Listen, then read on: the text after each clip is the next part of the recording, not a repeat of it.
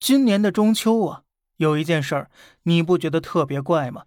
从前卖奶茶的、卖酒的、卖冰淇淋的，如今呢，就跟说好似的，都开始跨界掺和卖月饼的事儿了。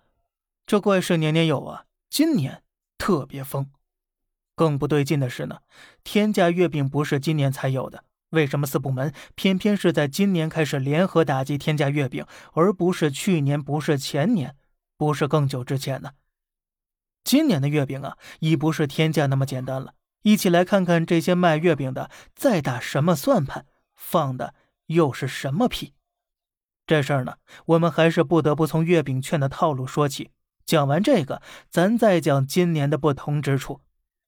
大家应该都知道啊，这月饼店最赚钱的方式，它根本就不是卖月饼，而是卖月饼券儿哎，耳熟吗？就跟螃蟹券、阳澄湖大闸蟹券。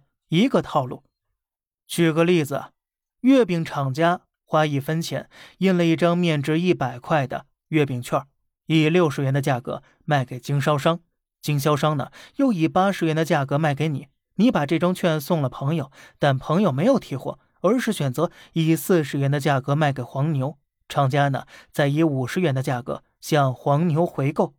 这么一圈下来，月饼厂家一块月饼都不用生产，净赚十块钱。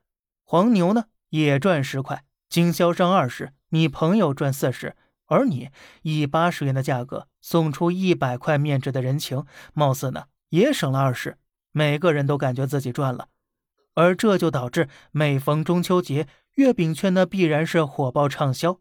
而你看呢，一张一百元的券，每流通一次，厂家就能赚十块，那我要是把价格做到一千，每流通一次，岂不是能赚一百块呀？实际上呢，厂家赚的远比一百块多多了。二零一九年，某高端月饼厂一季报显示，通过结转过期购物卡券，该公司收入近两千七百万元。什么意思？就是还有相当一部分卖出去的月饼券啊，最终没人来提，也没转卖给黄牛，而是直接过期作废了。每作废一张，厂家就白赚六十。